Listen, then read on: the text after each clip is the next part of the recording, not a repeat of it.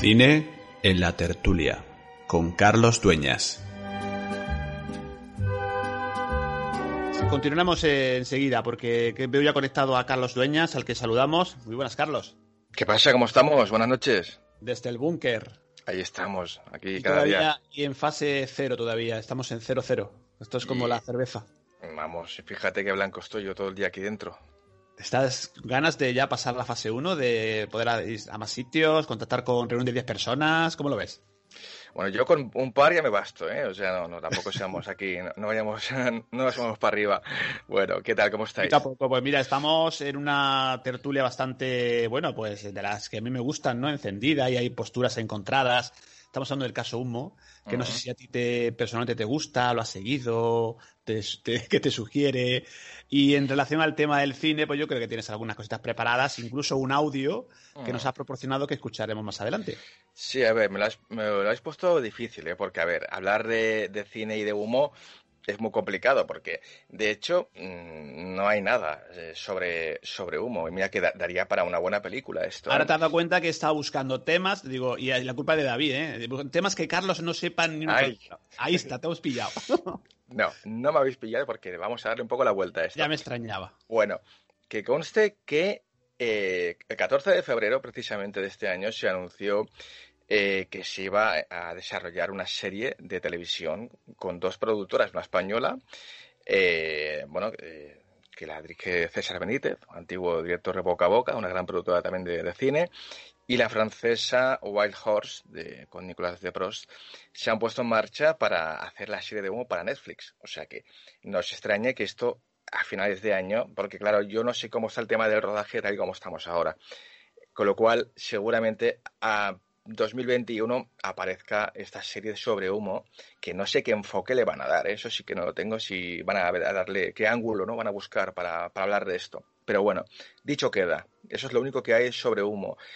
Yo lo que, lo que os he traído esta noche, pues quizás es la película que más se aparece am, al caso Humo, ¿no? Esto que siempre es la controversia entre si esto si fue una pirula, si es cierto, si no, que hay de cierto, que hay de no.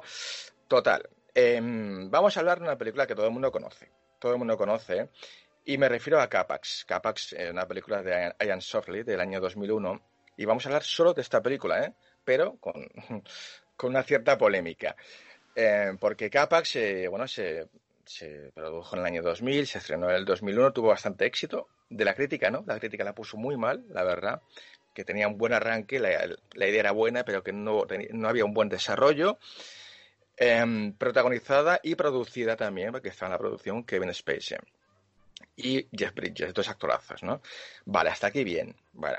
Eh, como curiosidad es la película, te voy a contar. Mira, por ejemplo, a ver, la película todos sabemos y que no, pues os cuento un poco la sinopsis. Va de Prot, Prot es Kevin Spacey, que es un paciente muy especial que está en un, eh, en un psiquiátrico y necesita la ayuda, bueno, un, psiquiatra se, se, se interesa por él porque lo ve un tío muy, muy, muy especial, ¿no?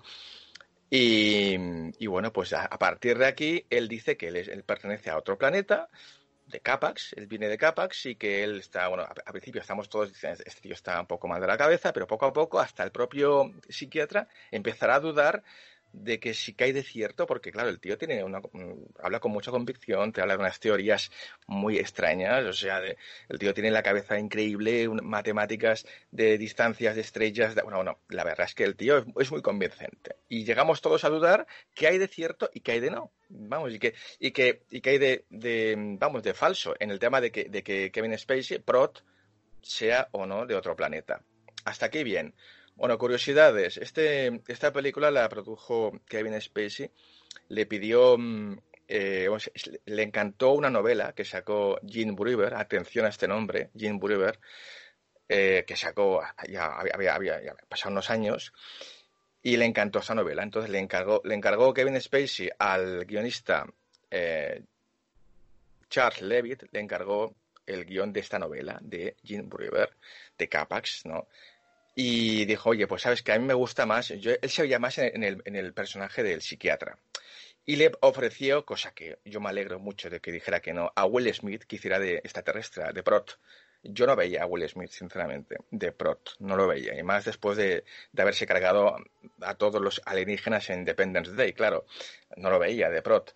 Entonces él rechazó el, papel y aceptó, al final dijo, bueno, ¿sabes qué? Pues yo me quedo el del extraterrestre y le doy al psiquiatra a Jeff Bridges. Aceptó y ahí salió una gran película. Para mí me gusta mucho esta película ¿eh? de Gapax. ¿Qué problema hay? Bueno, si queréis hacemos una cosa. Vamos a escuchar un audio y luego ya os explico la movida. Adelante, cuando quieras. Vamos a escucharlo. ¿Por qué quiere curar? ¿Puede darme un motivo serio que podamos discutir ahora los dos? Rantes, si usted no es un chiflado, yo tendría que admitir que realmente es un extraterrestre. ¿Sabe lo que eso significaría? Que el chiflado soy yo. La naturaleza solo permite un desarrollo muy lento. Favorece más fácilmente un cambio de especie que un cambio de conciencia. Yo soy más racional que ustedes. Respondo racionalmente a los estímulos. Si alguien sufre, lo consuelo. Alguien me pide ayuda, se la doy. ¿Por qué entonces usted cree que estoy loco? Si alguien me mira, lo miro. Alguien me habla, lo escucho. Ustedes se han ido volviendo locos de a poco por no reconocer esos estímulos. Simplemente por haber ido ignorándolos. Bueno, Carlos. esa es, esa es hombre, hombre mirando al sudeste, ¿no? Exacto. Eh, eh, este audio... Era muy parecida, sí. Este, este audio pertenece a. No es el doblaje de Capax en, en, argentino, no. Esta película es un, es un, peliculón también llamada Hombre mirando al sudeste, año 1986 de Eliseo Subila, un grandísimo director que ha hecho grandes obras maestras. Em, y claro, ¿qué pasó? Que en el 2001 un amigo de Eliseo Subiela le, le envió un correo. Oye, Dios, felicidades porque porque, oye, han hecho un remake de, Hombre mirando al sudeste en Estados Unidos, qué guay. Y dijo, ¿cómo, cómo, perdona? ¿De qué me hablas? Dice, sí, sí, Capax. Capax es... Eh, ¿Que no has visto Capax? Dice, no, no, no. Total, que se puede... Empezó la movida ahí y, eh, claro, empezó a escudriñar Eliseo Sobiela, que ya, ya era un gran director consagrado en Argentina, él. No era un Mindunki tampoco. Y, claro, fue a, contrató al, al, gabinete de abogados más conocido en, en, Miami, que es el, que van todas las movidas a, plagiarse las estrellas de Hollywood, de Larry Evans. Lo contrató y eh, fue tirando de la madeja, total, que sí, evidentemente descubrieron que la novela de Jim Brewer eh, había sido, bueno, un plagio absoluto, un plagio absoluto de Hombre mirando al sudeste. Eh, él demandó a la, Universal y el abogado Larry Evans le dijo, oye, mira, aquí como si esto tira para adelante este juicio, eh, que sepáis que toda la recaudación de, Capax eh, internacional y también local, o sea, en Estados Unidos, nacional, va a ir para Eliseo Subiela, porque es el autor. O sea, si os consideran, si se considera que lo es un plagio, a ver, yo os digo el, el, la sinopsis de Hombre mirando al sudeste.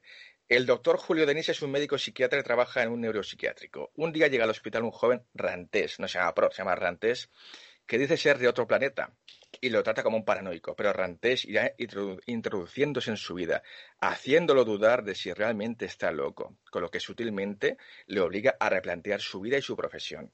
O sea, capax, capax total. Eh, claro, eh, finalmente el, autor de la novela, Jim Brewer, reconoció, mm, bueno, no, no, dijo que sí que había sido un plagio, que dijo que, bueno, que, que, quizás él había visto la película y que todo está en el éter, que los artistas, pues bueno, se inspiran, pero que él también había sufrido mucho de pequeño y que estaba inspirada en, algo autobiográfico, pero finalmente, eh, hasta el propio guionista de Capax eh, dijo que, oye, que yo no sabía nada. Yo, a, mí, me dieron una novela y yo la adapté. Yo no tengo nada que ver. La Universal dijo, a mí, nos, han, nos, ha llegado un guion y no tenemos nada que ver con este señor, el, autor de la novela.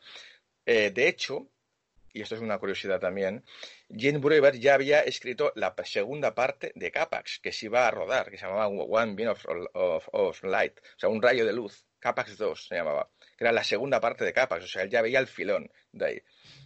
Imaginaos.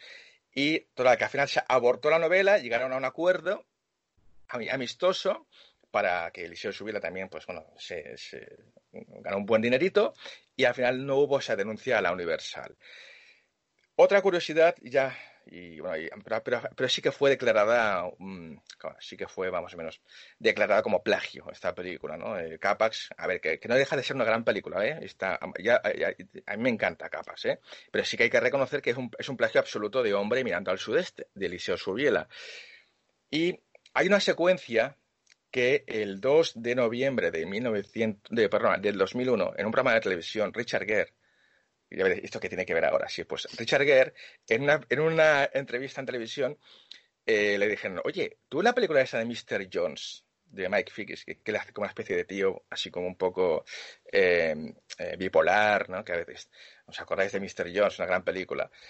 que hay un momento en que, en que Richard Gere entra a una, a, una, a una sala de conciertos y están tocando una sinfonía de Beethoven de fondo, la otra la alegría, y de repente el tío se excita porque es así, es así de, bipolar, entra, coge la batuta, se mete entre, medio de la orquesta, la lía y empieza el tío eufórico ahí a, animar al público y lo acaban deteniendo, evidentemente, porque la lía, ¿no?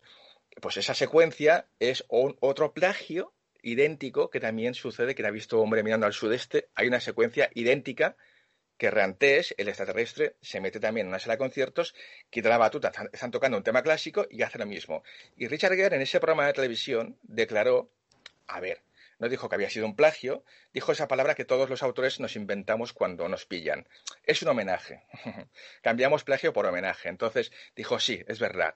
Porque me encanta Hombre mirando al sudeste, decidimos hacer esa secuencia de homenaje a Hombre mirando al sudeste. O sea, fijaos si ha habido plagios de esta gran película de Eliseo Subiera de 1986. Realmente, cantidad de datos que nos dejas, como siempre. Oye, yo sé a alguien que no podrías entrevistar, y mira que haces entrevistas, Carlos. Esa un humita. Yo creo que no tienen glotis, ¿no? Dicen. ¿Cómo, cómo lo harías? Oye, pero para eso está el Morse, ¿no? Yo qué sé, ya. Yo me lo invento. Algún método, ¿no? Entonces, sí, ahí, vale todo, no pasa nada. No, Los podrías... ¿Ves? ¿Lo ves? ya... todos. Ahí tenemos uno, eh, tenemos aquí el programa. Carlos, venido al programa. Señor Omita, ¿todo nos da igual? Todo nos da igual. Esto me lo voy a guardar. momentazo, momentazo en tertulia de lo desconocido. Carlos, todo tuyo. Ya te paso el, corte. Por favor. para que lo utilices. Porque mira, no, no puedes eh, entrevistar a los sumitas, pero sí has tenido a Mazinger Z, ¿no? Hace poco, ¿no? Ese, ese, programa nostálgico, ¿no? Alfredo Garrido, el, el, que cantó, el que puso voz, que la gente decía que era Rafael, ¿no? Alfredo Garrido sí ha estado esta semana y, bueno, bueno, eh, llega, llega gente, gente potente también. Oye, que esto, en teoría, el 25 de junio termina Tony Today, porque se, se acaba la alarma. bueno, espera, espérate que Pedro Sánchez están ahí, van a, van a aumentar seguramente el, el confinamiento del estado de alarma, seguramente, para que tú hagas programas, no por otra cosa, ¿eh? Ya lo sé, sí, es mío. A mí, incluso hasta, Fernando Simón dijo, dijo, hay un momento en una entrevista, en una rueda de prensa que dijo que a España todo le da igual. Dijo, ¿ves cómo le gusta el programa a él también? Fíjate. Y, mm, la última vez que hablábamos, eh, recuerdo que comentábamos que ibas a tener en el programa Pamies. Eh, ¿Algún eco, alguna, algún comentario, alguna polémica con respecto a esto o no? Bueno, a ver, eh, nos han llegado, pues, a ver, lo típico, de todo. Correos anónimos, que los anónimos, pues bueno, pues yo qué sé, a mí, a mí cómo se lo operan, yo qué sé, me da igual lo que me digan, ¿no? De, de todo. A ver, por un lado, sí, de que qué bien, qué, valientes por haberlos metido, pero tampoco, tampoco estamos vendiendo MMS nosotros, estamos dejando un micrófono a un señor que, que está plagado de, denuncias y que, oye, pues yo si un día critico a Monsanto o los chemtrails o lo que sea, eh, al día siguiente también me gusta recibir a este señor. O sea, no creo, creo que es coherente, ¿no? Las dos cosas, eh, que, que, dejar voz, ¿no? Que, que hablen, ¿no? Y, y es eso, que también, pero también es verdad que tú sabes que dentro del mundo del misterio, pues parece como que hasta nosotros nos hemos, eh, como, que te, como te diría, autocensura, sí, ¿no? exacto. Pues Censura previa que es la peor de todas. Exacto, es que yo creo que hay que dejarlo. Que, a ver, y, lo que dijo el señor, pues yo casi, casi hasta me daba ganas de, darle un abrazo, o sea, si llego a estar con él, porque estaba el pobre muy abatido, ¿eh? Aquel día, ¿eh? Acababa de venir el día anterior de Lleida de presentar una denuncia a Alba Vergés, a la consejera de Salud, ni más ni menos, ¿no? De aquí de Cataluña.